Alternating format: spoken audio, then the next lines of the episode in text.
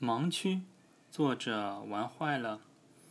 盲区真的很可怕，因为它既客观存在，又无法简单消除。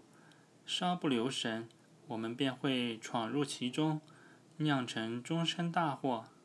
比如说开车的盲区。现在科技越来越发达，开车时驾驶员的盲区已经越来越小。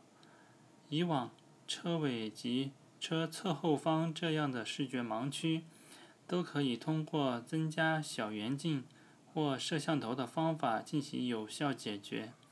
但这能不能说现在的驾驶员已经不存在视觉盲区了呢？答案是否定。即使科技再发达，遇上恶劣的气象条件，辅助手段的作用也极其有限。驾驶员也会变成睁眼瞎，看不到的地方将是极大面积的。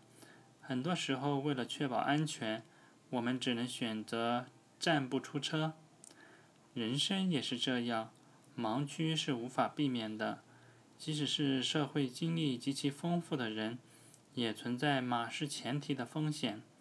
因为人生就像一条长河，中间存在太多看不见的暗流和礁石。很多时候，我们只能小心操控，缓慢向前。